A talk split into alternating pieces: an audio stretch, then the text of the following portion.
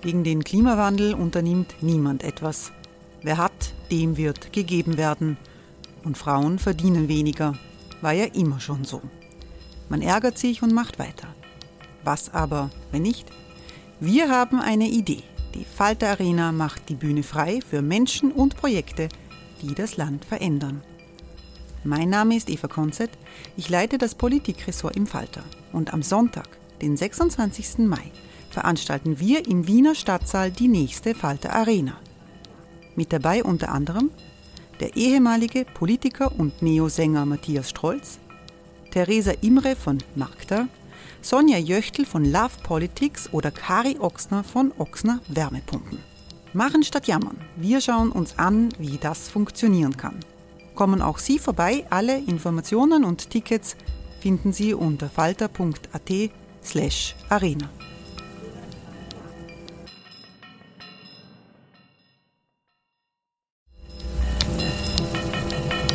Falter-Podcasts werden durch Werbung unterstützt.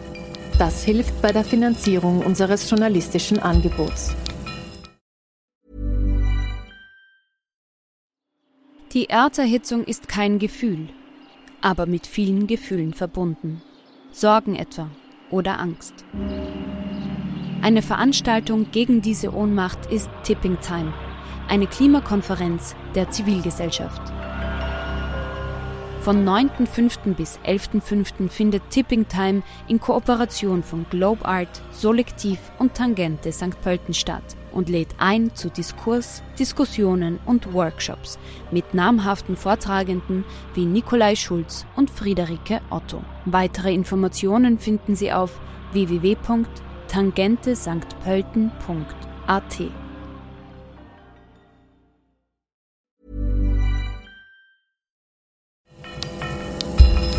Falter Radio, der Podcast mit Raimund Löw.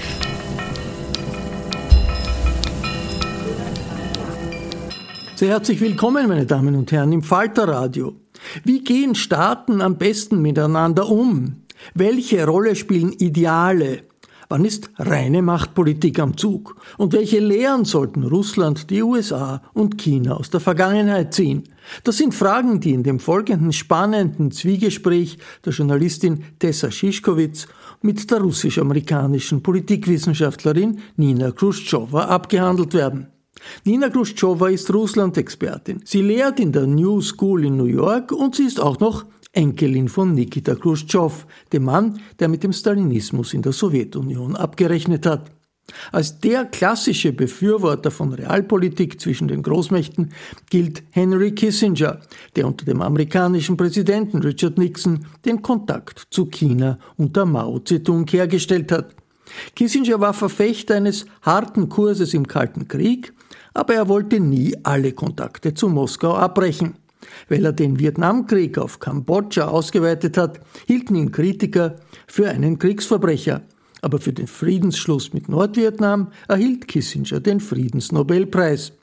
Braucht der Westen heute gegenüber Wladimir Putin oder Xi Jinping in China mehr Realismus à la Kissinger? Hören Sie einen kurzweiligen Dialog über Geschichte und geopolitische Aktualität. Das Gespräch im Bruno Kreisky Forum fand in englischer Sprache statt. Henry Kissinger is the father of realpolitik, who, just to remind you in simple terms, uh, an argument that you need to deal with every country the way the country is, rather than telling every country how we think the country should be. Uh, and uh, since you ask about history, uh, you do remember that Henry Kissinger was uh, Richard Nixon's Secretary of State. And uh, when Richard Nixon discovered and um, kind of opened to China, or discovered China in a sense, which was a no no at the time for an American president. It would be the same as discovering North Korea today. Uh, I'm sure you remember those, those days. I mean, Donald Trump did it's amazing. I mean, Donald Trump is no longer president. We just cannot go five minutes without mentioning his name.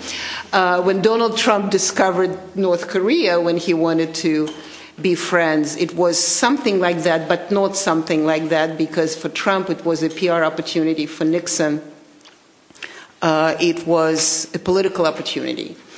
And uh, Tessa and I actually talked about this, remembered that when Nixon took, uh, sorry, when Kissinger took Nixon to China, Mao Zedong was already a very old, somewhat decrepit and slightly crazy man, and you know some would argue that he was crazy right from the beginning, uh, kind of in a Stalinesque crazy. Uh, in fact, um, you may remember that one of the arguments that he had with Nikita Khrushchev is that Mao wanted Khrushchev to help develop nuclear weapons for China so he can use it. And Khrushchev would say, well, I think we should just wait for that because this is not going to end well for all of us. Um, so Nixon and Kissinger went to China, and according to many experts, I'm not an expert of, on China, but I know Ian Buruma, who is a British and Dutch author. I'm sure he was here at the Kreisky Forum, probably even mentioned that. He tells the story of how Mao was essentially completely out of his mind but it's in Chinese. Who knows whether he was out of his mind? And so Nix uh, and Kissinger would pretend or present Mao's gibberish as some great, wonderful thoughts, which seemed ridiculous at the time, but actually worked out in realpolitik terms because when Mao died, it allowed this relationship that was built between the United States and China at the time uh, allowed Deng Xiaoping to be the Alexander Yakovlev or, or Gorbachev of the time, although, of course, China, the, uh, the China's, Chinese aspirations were not similar to the Soviets, not that they were becoming um, a free and open society, but they wanted capitalism, they wanted trade. And Nixon delivered uh, for them because he gave, and that's what realpolitik is all about. You give the country, in order to deal with the country, you give them what they want. I mean, not nuclear weapons, but you give them what they want. You recognize uh, the desire of uh, that political entity. And so, in this sense, we can say that uh, realpolitik has not been used in later years because uh, Tessa mentioned the kind of the Western. Um, the Western environment, and I would actually argue that uh, it's not that democracy or the West or Western formulas are not working the way we thought they should. I think they are working fine. It's just they are not applied the way sh- they should, and not by every country. And so I guess when we thought about this, and I've been thinking about Henry Kissinger and another great mind of, um, of the second half of the, more than second half of the 20th century, George Kennan. And I mentioned him in, his, in this audience very often because very proudly I was his research assistant. I was his last research assistant. Uh, he would say that putting him together in the same sentence with Henry Kissinger is a crime.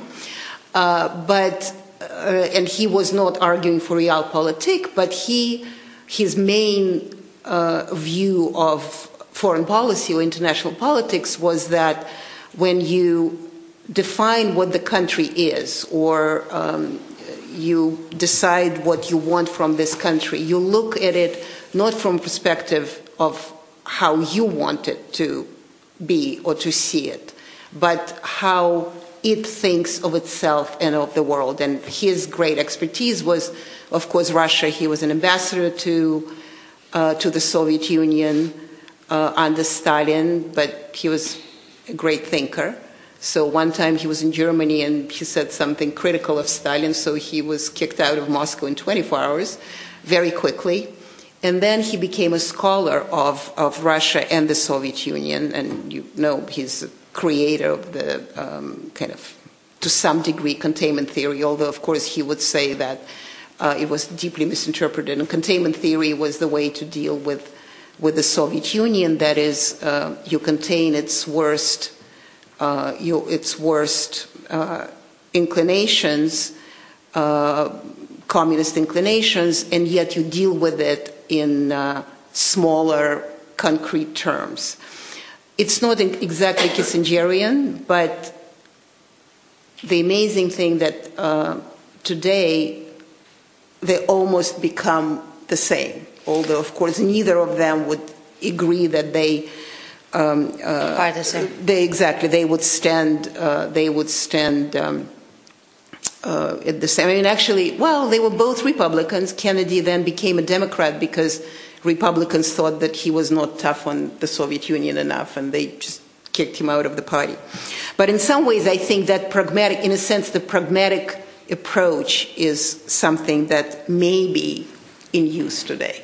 Well, I mean, the, the example you gave of Mao, um, Kissinger went further than having a pragmatic approach. He was basically saying, if you meet a mad person, don't treat him as a mad as person. a mad person. Exactly. And exactly. in that sense, I think this might come in handy now because we obviously have a few rather mad dictators uh, uh, a little bit uh, further to the east, which uh, you could argue we have to treat as normal in order to keep a channel of communications open, even if Russian diplomats or FSB officials are being thrown out of the window in the German capital, uh, out of the Russian embassy in the middle of the, of the day, uh, just because.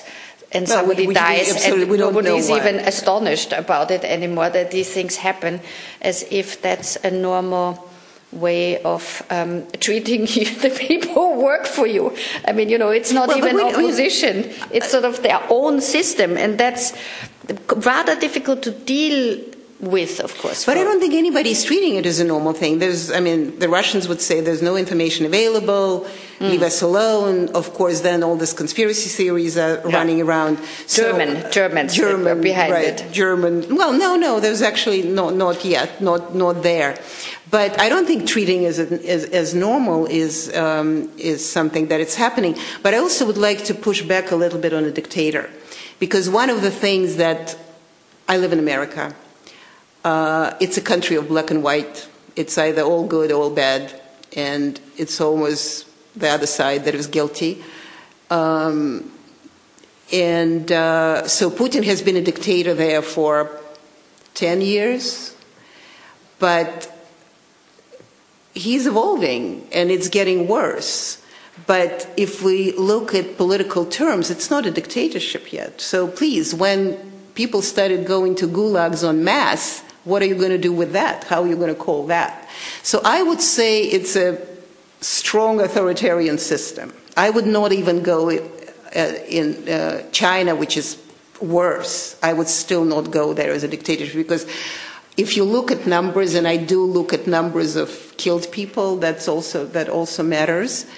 Um, there incredible amount of injustice in Russia and even more amount in, in China, but it's not comparable to what we call dictatorship of Mao Stalin. And I would be very careful in using those terms. Oh, for sure. I was not No, because when you said dictator- Putin because is I'm- Stalin at all, yeah. But um, I, I would argue a little bit with the question if numbers uh, matter so much. I think it's a question of systemic abuse of power also. So um, if you look at the Chinese um, regime today, the treatment of the Uyghurs, that is sort of for some people already already genocide, and and we will see also how that develops. This is of deep concern. You know, there where where you call then a, a regime that is very authoritarian a dictatorship. We, that's sort of you know we are starting really to shift uh, in a very sensitive area. But where if you are an Uyghur at the moment in a in a camp there, then uh, you're probably No, you would say it's in a very unfree, it's a very unfree society. But I would, because I teach politics, and you know, you you only give students an inch, and they will just take the whole arm. So if you tell them that something's a dictatorship, then they just start saying if they're disagreeing with something. And you know, in America, you hear it all the time. Well, Trump was a dictator. He wasn't. I mean, he was an aspire, he was an aspiring authoritarian. The system stopped him. But it wasn't just Trump. Remember Dick Cheney? Everybody remembers Dick Cheney uh, wars in Iraq and Afghanistan, the vice president of the United States in 2000, the man who was given a job to vet the vice presidents looked around, asked him the most embarrassing questions in the world. Who now, by the way, Liz Cheney, who is the hero of America now because she voted against Trump, uh, his daughter, she's a, um, she's a representative from Wyoming. Suddenly she's on a Democratic side, but she was the one who developed that incredible questionnaire. Six people answered those embarrassing questions. Dick Cheney looked at this like, you know what? I think I'm going to be the vice president. Mm. So you know, di- dictators or dictatorial formulas or dictatorial aspirations can exist everywhere. Um, and then, of course, there are the, you know, the culture, the political formulas that help, the legal system that doesn't work as it doesn't work, uh, doesn't work in Russia. But as I said, since Putin is going to be there for many years to come, since he's now Tsar for life, Putin the first, essentially, uh, as you know, he changed the constitution last year so he can stay on. I mean, it's not, it doesn't mean that he would necessarily, but he can and probably will. So what, what are we going to do? You know? Exactly. what are we going to do when when people do go to prisons en masse? I mean, I was when Alexei Navalny, who everybody knows, I don't need to explain who that is, when he was when he returned from Germany, put into uh, put in prison, uh, in detention camp. I put on a window, I put a sign, Free Navalny. My neighbors came to me and said, We agree with you, but you can't do this because you can't mention Navalny, Navalny's name. And I said, Well, if you agree, if we all put in a window, Free Navalny, they're not going to arrest the whole building. Like, no, no. But, and so I didn't take it off. And actually, then I put, I took that off and I put another one saying Free Non Putin. And they came in again five days later. It wasn't two hours later, but you know, two days later. And they said, please take it off. We agree with you and whatnot. And I said, I'm not going to take it because there's no Navalny name. And said, we'll call the police. And you oh. know what? I took it off because I don't want the police in my house just in case. So, so it, this is still not a dictatorship because in a dictatorship you're not going to be asked any of these questions. But you all behave as if you're in a dictatorship. Your you, neighbors you, and you. You, you accept you accept the pressure. That's mm-hmm. for sure. Actually, that's how Putinism and and uh, and whatever happens because we allow a little bit and then we allow a little bit more and allow a little bit more. And don't misunderstand me, I would be probably the first one who gives in to political pressure and try to save my children. No, I feel embarrassed. I'm but very open about um, this. But it's, you know. it's, there's structural things in Russia, in the society, that also allow this development.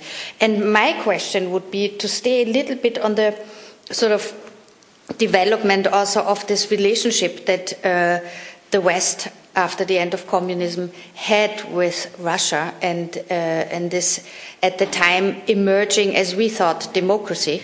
Um, what do you think went wrong? What would have helped at that moment in the 90s to maybe change the course of what Putin then from the beginning of his reign in 1999 2000 actually did? I mean, would anything that the West had done change what happened later in Russia? Well, I mean, I, well, first of all, Russia is Russia. It will always be Russia. One of the mistakes is to think that it's just going, with all its 11 time zones, just please remember that it's very big. It goes from Kaliningrad, Königsberg, which used to be Germany, Prussia, into all the way to the Pacific Ocean. You can actually see China. Actually, Sarah Palin, one of the great figures of American politics said that she sees intellectuals, intellectuals, great intellectuals. She sees Alaska from her backyard. So it's a giant country. It's a continent. Um, so just imagine. Pardon me. Isn't she from Alaska? Yeah, the other way around. She wanted to say that she, she sees said, right. She sees Russia from her yeah. backyard. She says we're, we're very close to the Russians. So Japan is there, Alaska is there, um, uh, Germany is there. So imagining only Alexander Yakovlev, uh, who did not have access, I mean, 11 time zones is very difficult to have access to the world, would think that this enormous body is going to turn around and just say, oh, okay, we're going to give up all of those traditions and imp- imperial ambitions and everything else. I mean, they had, they tried. But even Boris Yeltsin, who is the great Democrat of um, our imagination, let's think about it. The fact that he declared himself anti communist never made him a Democrat. And we really wrote about this and spoke about this. But you want, not you, you don't, but since the leadership of the free world, as they often say, is in America, America wants everybody to be like them. I mean, look, Afghanistan was supposed to become like them, Iraq was supposed to be like them, everybody and their mother is supposed to be like them. Uh, so nobody would really ask those small questions. And when Boris Yeltsin, for the, for the fight for democracy, as they claimed, went and shelled his own parliament, which, yes, was incredibly conservative, conservative and communist, but once again, in a democracy, you are not doing those things. And yet he did. He wasn't reprimanded. And then the war in Chechnya happened. Remember that? Uh, that was 94. What, what was the reason to go there? Once again, oh, it's bad that's okay, Russia is a democracy. So the steps are being made. And once again, as I said, you know, the little uh, we allow first time to threaten us and then we give up and give in and then a second time. So Yeltsin was not reprimanded. Yeltsin stayed on. He was a great Democrat. He had elections in 96. He, was, he had 2%, 3% approval. He hired an American firm. They made him into a presidential candidate. He got reelected in 96. So all this non authoritarian, but these are not democratic either. So none of these things would, you know, Russia was never really that kind of a democracy. It was much freer society under Yeltsin. I'm not arguing with that, but it was never really that democratic value system that we talk about. And then let's go to the question of Putin. I'm sorry, I'm answering it slightly longer, but I think it's important.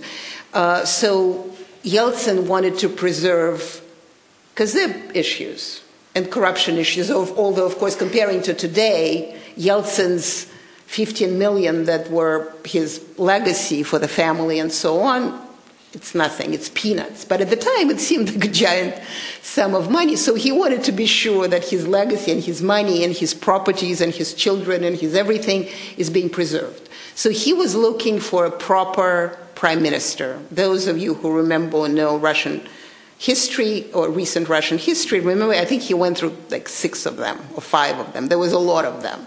And then he finally settled on this great former KGB colonel, Vladimir Putin. Wow. Nice. Yeah. What you're hearing are the sounds of people everywhere putting on Bombas socks, underwear, and t-shirts made from absurdly soft materials that feel like plush clouds. Yeah. That plush. And the best part, for every item you purchase, Bombas donates another to someone facing homelessness. Bombas, big comfort for everyone. Go to bombas.com slash ACAST and use code ACAST for 20% off your first purchase. That's bombas.com slash ACAST, code ACAST.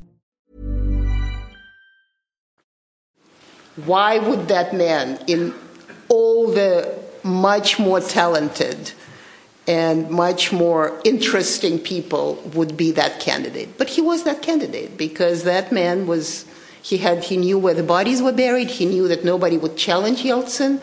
So that transition of power was not necessarily democratic. Then comes Putin, then he's a former KGB, and we know that former KGB never becomes a former KGB and whatnot. Uh, and then going back to Gorbachev, Gorbachev was promised that uh, NATO would not expand, that we're just going to keep it the way it is. And suddenly it expands, and suddenly it happens. And Putin, when he comes in, he's still young and bright and thinks he's going to stay there for a few years, make enough money, and then move to Germany, which is the country of his dreams. Uh, and uh, um, he says, I think in 2000, he just became president. He said, well, I don't really see as NATO as a, as a, we are part of the West. He says Russia is a Western country, and I don't see uh, NATO as a threat in any way. Then NATO expands, then he's not listened to, then he's not paid attention to, then he's dismissed, then he has all the grievances, then Dick Cheney, I'm sorry, love Dick Cheney, because he's such an oxymoron of democracy. Um, uh, forget Trump. I mean, Dick Cheney is a much greater oxymoron. Uh, so then Dick Cheney in 2006 goes to Lithuania and says, Putin is not a Democrat. Putin says, I'm sorry, and you are. And so then it just goes. And all goes back to what we talked about with um, Henry Kissinger and uh, uh, Mao Zedong and then Deng Xiaoping. Because Henry Kissinger allowed Deng Xiaoping to get what he wanted. He wanted to have trade relations with the world. He wanted China to be that source of, of cheap products and lead toys and whatnot that we until recently loved to buy. The only thing Putin wanted at the time is he wanted respect. He wanted so Russia would sit at the same table and would be treated like those Eastern thing. It's not even East European, it's some thing, some Russian thing. And he didn't get it. But Nina, I mean, I have a a, a, great respect for the theory of respect being one of the most important political categories in our world because I think it's really uh, true that one needs to respect the others and not have a kind of Anglo-Saxon idea that everyone who is not part hasn't been part uh, of the uh, elite of the of, of the British Empire will never be able to live up to the brilliance of a of a diplomat and a, and a politician. But I still wonder if if Putin would have developed in a more democratic way if uh, maybe these, you know, trigger happy young economists from Harvard uh, in the beginning of the 90s wouldn't have slashed out their uh, uh, economic programs and say like just adopt it guys this is great yeah? because I have the sad feeling that maybe politics uh, and in the Russian uh, case in particular is also more complicated and has more to do also with a system that was, you know, overwhelmed by itself and that the West maybe was not always respectful enough, but also didn't do everything wrong because after all, you know, Putin was invited to join the G7 as a G8. Uh, uh, Yeltsin. Okay, but Russia was in, in, invited to join, and if uh, and it could have happened. You know, I saw it now in Glasgow last week, a UN conference. The whole world is uh, expected to come. It would have been great if they all would have come. Who does not come? Vladimir Putin and Xi Jinping. And you think like. Lost opportunity, guys. I know lots to do with fossil energy coming out of the ground. Not easy, but you know, go and speak to the people who invite you, because then you have a better chance to get heard you and get like, respect. You sound like Biden, uh, and, that's and that's exactly what he did. He just showed them, and they, of course, showed back. Uh, thinking, good thing we didn't come because we really don't need more lectures from you people. Yeah, but it wouldn't have been a lecture. Every uh, leader uh, of a state there had the right to speak. And, you know, of course, Joe Biden is Joe Biden and he thinks he's uh, the big man, yeah. But it would have been a really, of course, you know, you have to be one of the leaders there, yeah, and you have to make space also to the little guys who come and speak to the Africans who say like, you know, uh, help us out, and to the little Europeans and all this. But it would have been a really good idea, especially in order to save the planet, maybe, but also in the sense that when you are already invited, do go, please, because then afterwards to complain that you don't get enough respect to me is a bit of a okay. cheap excuse for being not democratic. Okay, that's fine. I'm, I'm, I'm with you uh, to some degree. And also, I want to say that it's not that we're disagreeing. I'm just trying to, I'm just trying to explain that after 20 years of bashing Putin, clearly that did not work out. So yes, uh, you say in 2021, don't complain about no respect because you didn't show up for that climate conference. He would say, and he did say, is that I showed up before. There was no respect. Why would I show up now? I spoke on the, whatever it is, on the monitor, and that should be enough. Uh, no, I agree with you that they should have come, but I also disagree that it was Joe Biden's place to once again stick it to them that they didn't. Um, and another thing, I mean, we can, you actually mentioned something I think very, very important. It's not that the, it, it's, yes, the West came in, or America came in with the Harvard and Chicago boys that just said, that's how we do it.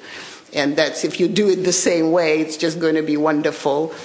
Uh, and that was, of course, the country that never knew what not planned economy was, never knew what democracy was, because let's remember that uh, before we, I mean, now probably less so, although still, we talk about, or we in Russia talk about the pre-revolutionary system, pre-communism, as if it was just some, some, some, the most amazing thing that ever happened, and then horrible communists came in and just broke it. I would like to remind you that it was an absolute monarchy, just, you know, very important. So the whole system was always absolute. Uh, Russian Christianity is not in vain called Orthodox Christianity. It's a fundamentalist religion. Russia is big, and therefore it moves slower. And uh, the system, you know, Putin came up with this vertical of power. Putin didn't come up with a vertical power. There's always been a vertical of power. There's always the Kremlin and then everything top, top down. So, of course, the Western economists, the Western politicians who came in, American politicians and economists who came in in the 1990s, couldn't have known any of this. The problem is they didn't bother the way they didn't bother in Afghanistan. Because if you only pay attention, how could you not know that the Ashraf Ghani government is not the government that is going to stand? It's the same thing. You come in, you think, McDonald's works great, so it's going to be wonderful here. Uh, so that is a problem. The problem is not that they um, didn't know, the problem that they didn't bother to find out. And of course, the Russians were ready to embrace it as other countries were uh, ready to embrace it. I'm not blaming Americans or the West because Russia also is that very ossified system. And uh, Putin may or may not have been different with NATO expansion. I would argue that, of course, there is some responsibility on the Western part, but also there is something about Russia. It's always, you know, we had a wonderful, uh, one of those prime ministers that were changing Viktor Chernomyrdin, who um, had very colorful language, and he would always use this almost incomprehensible lines, but at the same time very, uh, very pertinent. So one one time he said, "We want it for the better," and it turned out to be like always. So in some ways, they wanted democracy for the better, but it just turned out to be like always. So I think with the Russian case, and I don't know, I mean, I don't know enough about China, I can only talk about Kissinger because I'm just interested in that um, Kissingerian moments, is that. Uh, is that is it a chicken and egg problem? You know, if you talk to the Polish, they would say, "Of course." I mean, we would never even expect Russia to be anything different, or the Baltics. We would never expect anything to be different.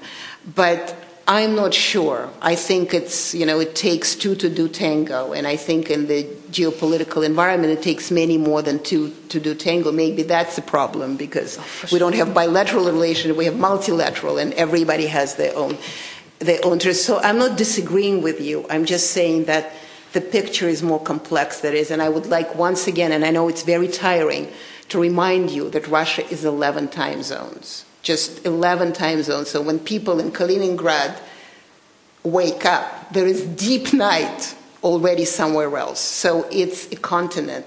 Can you change a continent in 20 years, 30 years, 50 years? Well, I mean, if you think of Russia in real terms, the power center is very much on the western side of the country. And in Moscow, and it has always been. I mean, sort of, or in St. Petersburg, but sort of on the European side. And so um, I think we can also say, like, if there would be a liberal reform movement in democratic terms in that part of the country, there would be a good chance that the rest would come along. I would hope so. Yeah? I'm actually not sure. I actually went a trip, uh, last time I spoke here, I, I did a trip exactly to find that out. I, I went from Kaliningrad to all the way to the Pacific Ocean to Kamchatka. And I'm not that certain anymore that um, if the changes come in Moscow, it would change. In fact, I discovered that um, that um, Vladivostok, which is on the Pacific Ocean, is an incredibly more cosmopolitan than Moscow St. Petersburg, which should be an oxymoron, but it's not. I mean, No. it is. It's an incredibly cosmopolitan city. But that also means there would be chances to have uh, reform movements like yet- we saw in the demonstrations, right? Yes. If it's against the pension reform uh, or or uh, democ- democracy, uh, But that's my point: Navalny. is that it's we, we really don't know. I mean, the, Vladivostok would not come to Moscow, but it's also not clear whether the reforms from Moscow would come from Vladivostok as well.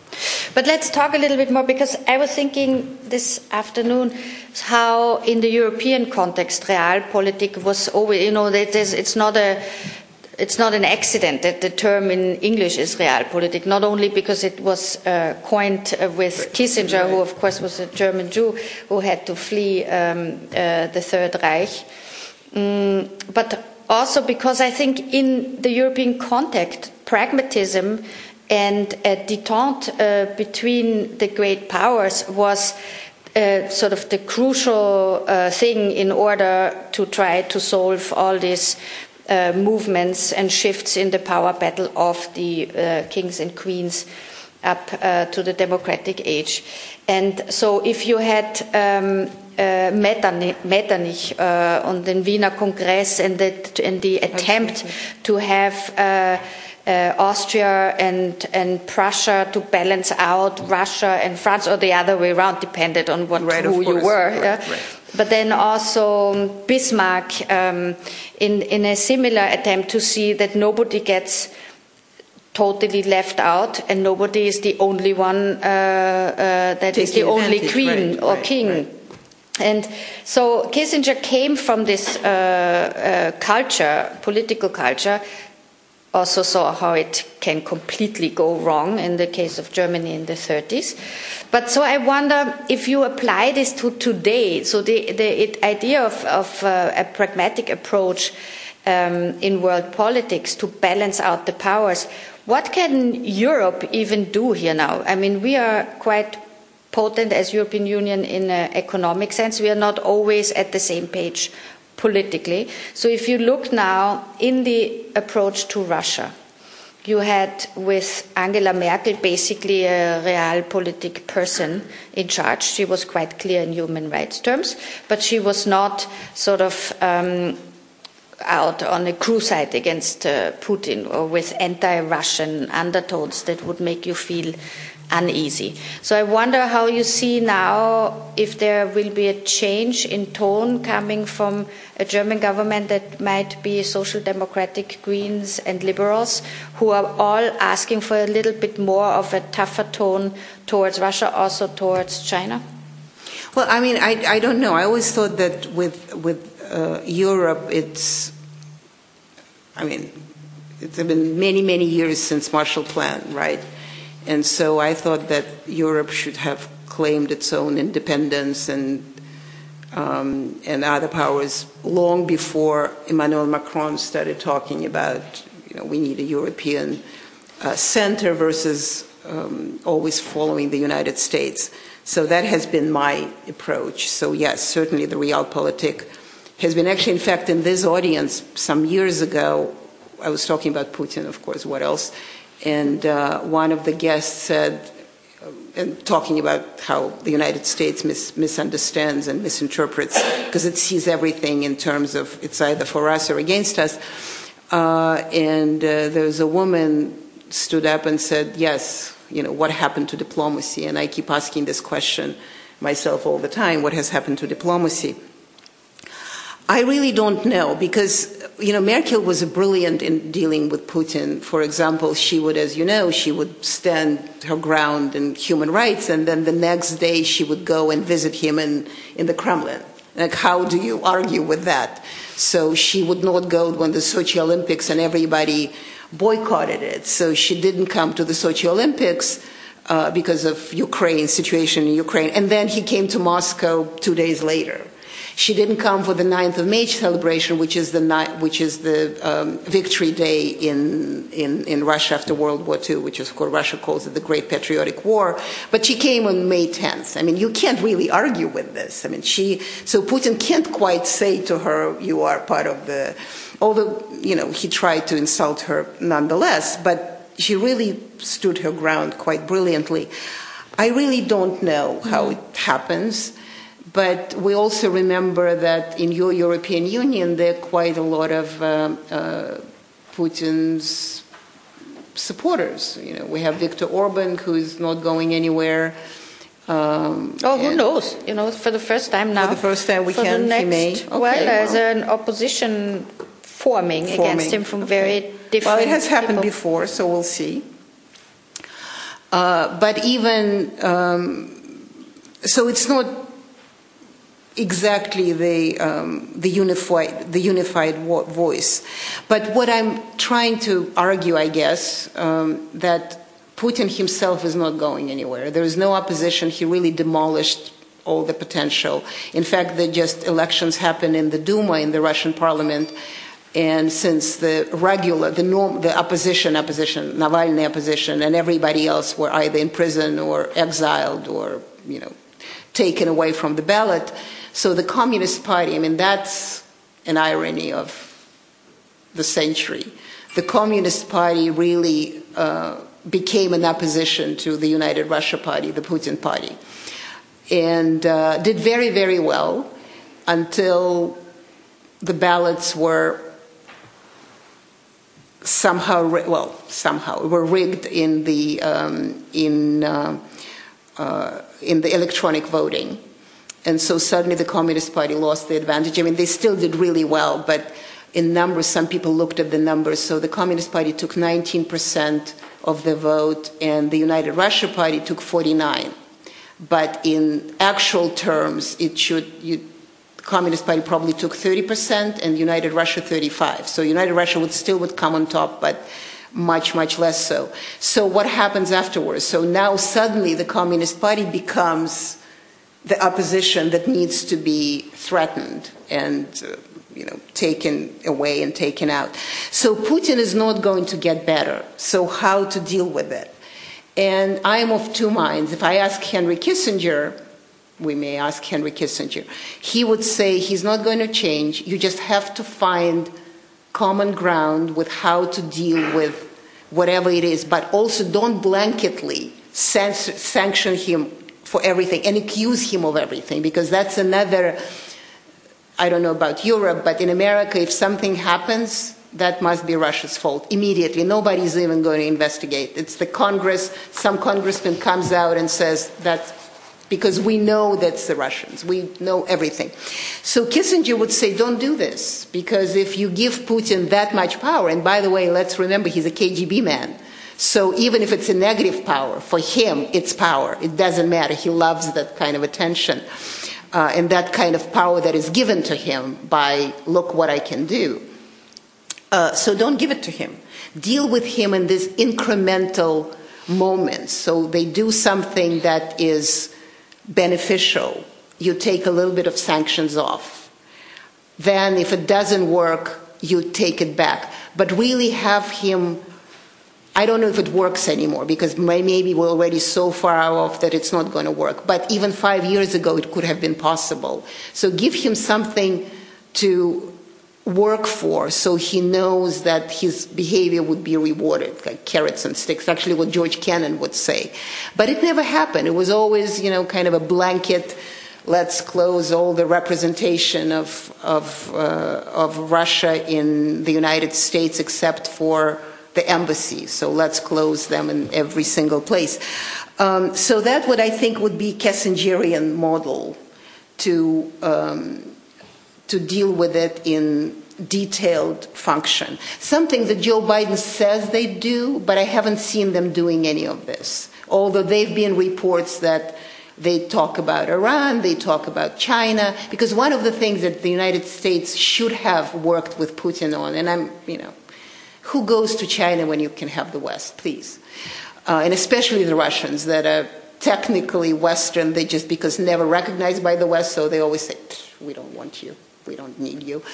Um, they could have worked on these nuclear agreements with China. They are not. They haven't, you know, they've been bashing the Russians instead of actually asking them for help. There have been some attempts, but it didn't happen. Uh, because you don't trust the Russians, they don't trust you, and so on and so forth. So I don't know if we have a solution to this anymore.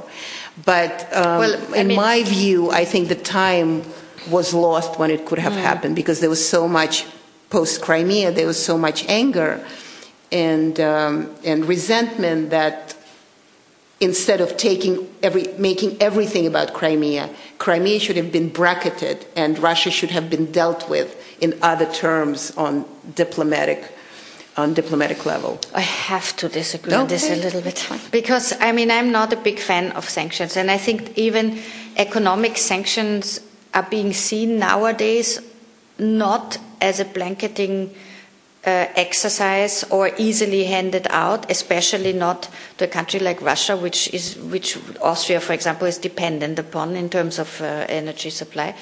But what happened was that, and you may say that Crimea has always felt very Russian, but it was part of another country.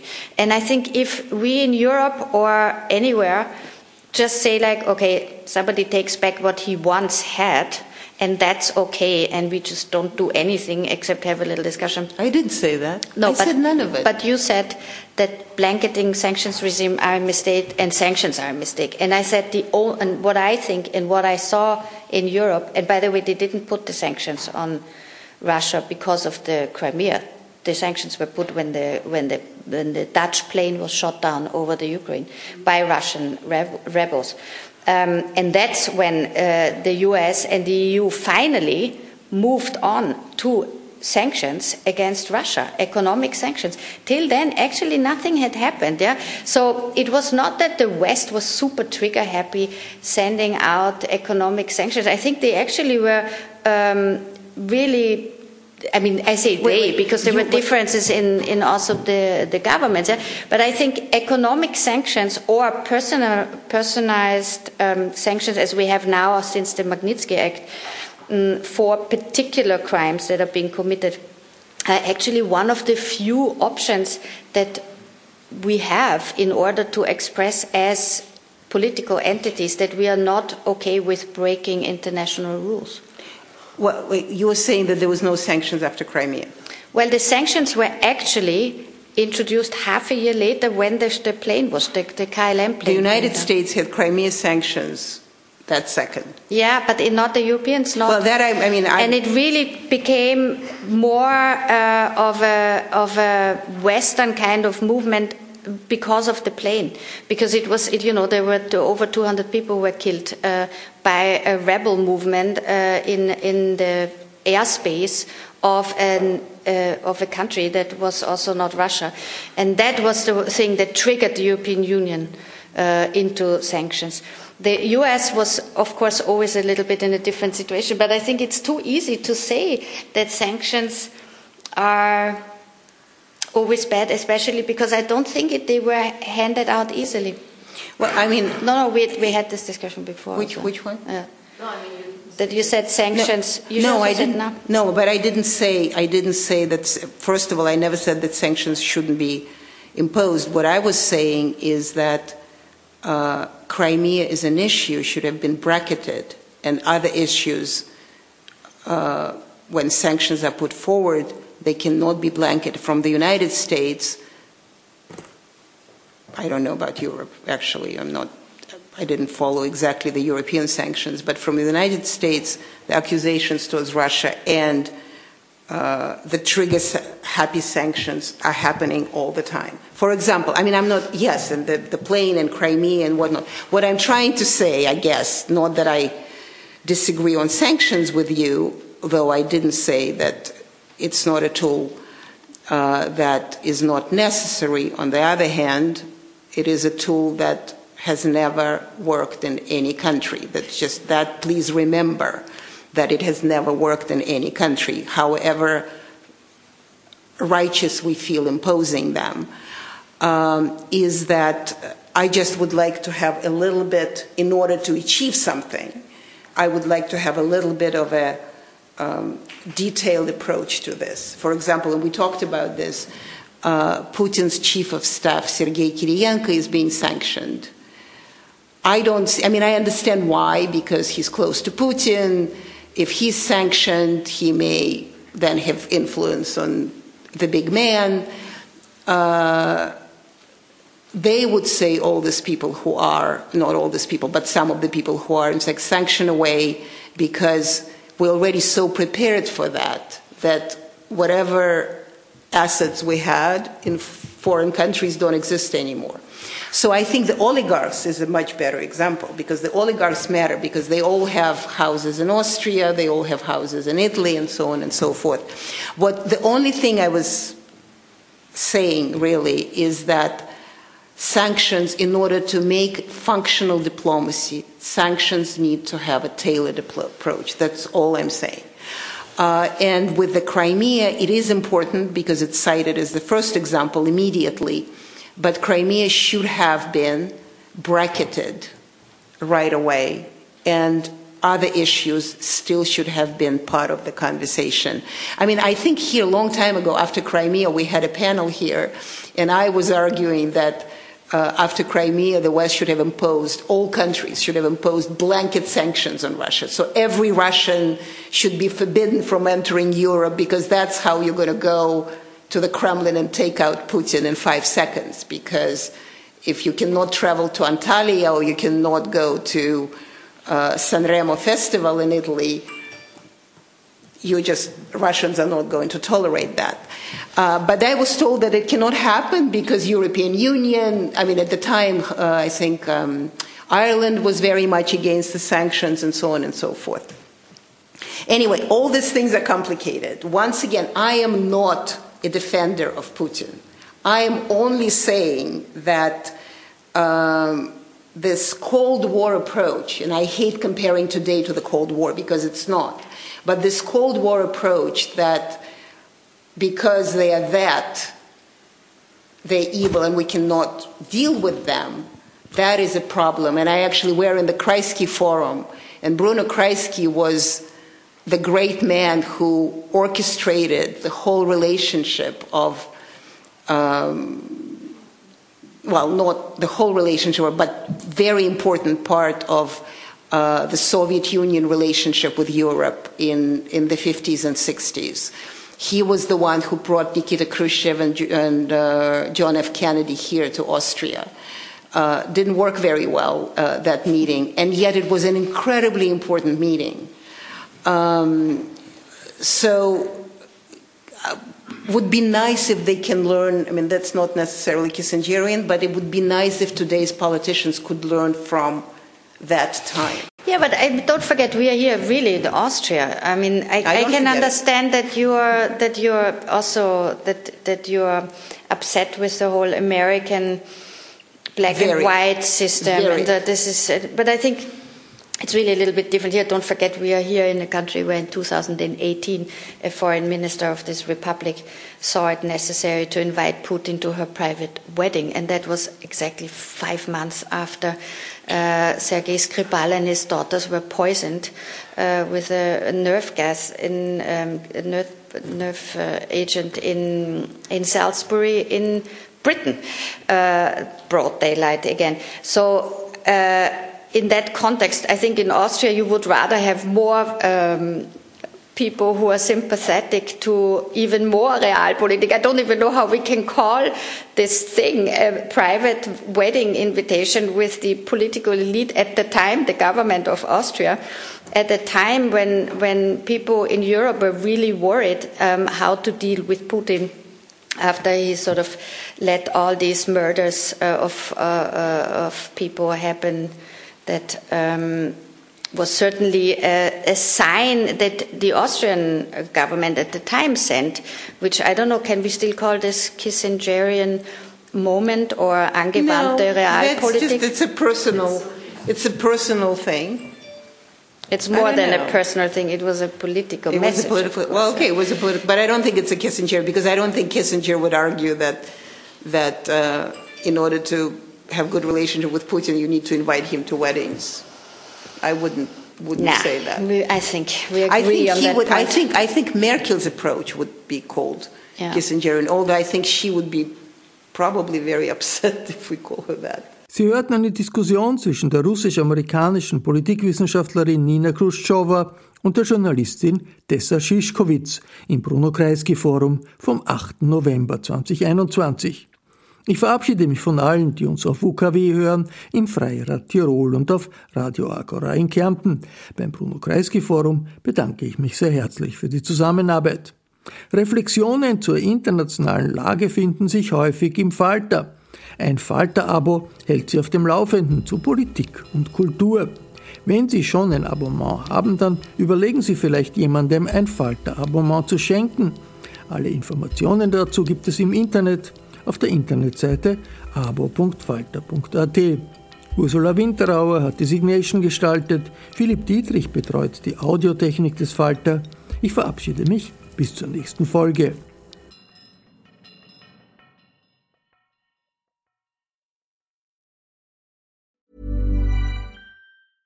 Hey, it's Paige DeSorbo from Giggly Squad. High quality fashion without the price tag. Say hello to Quince.